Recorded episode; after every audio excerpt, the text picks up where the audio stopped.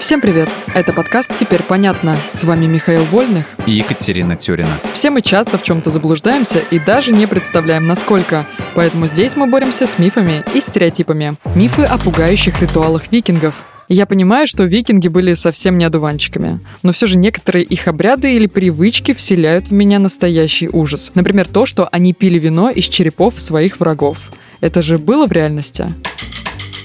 Это по большей части миф, хотя звучит очень брутально и вполне в духе северян. Вообще в истории много примеров, когда из человеческих черепов изготавливали различные сосуды. Подобными баловались скифы, монголы, китайцы, европейцы, славяне и японцы. Скорее всего, некоторые викинги тоже могли делать кубки из черепов. Однако вряд ли изготовление посуды из поверженных врагов было массовым явлением. А, ну вот. Ну не массово, но было же. Пойми, наклонности отдельных викингов нельзя приписывать всем скандинавам правом. В основном они изготавливали посуду из рога животных, а также дерева и металла. Ладно, я еще слышала про пытку такую. Когда капелька на лоб капает? Нет, кровавый орел. Знаешь про такую? Это в которой живому человеку разрезают спину, ломают и раскрывают ребра, а затем вынимают легкие? Она самая.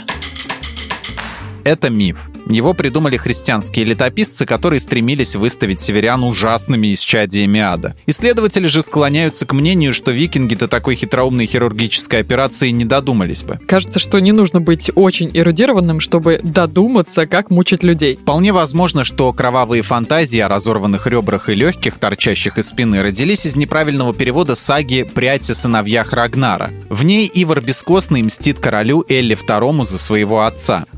Расплывчато толкуемые слова Слова об орлах и растерзанной спине могут означать, что Ивар просто бросил труп Эллы на поживу хищным птицам, и те его расклевали. В принципе, тоже не супер гуманно. В этом выпуске мы использовали материал Дмитрия Сашко и благодарим автора за классное разоблачение популярных мифов. Полная версия текста на сайте Лайфхакера. Подписывайтесь на подкаст «Теперь понятно». Ставьте ему лайки и звездочки. Новая порция разоблачений уже на подходе.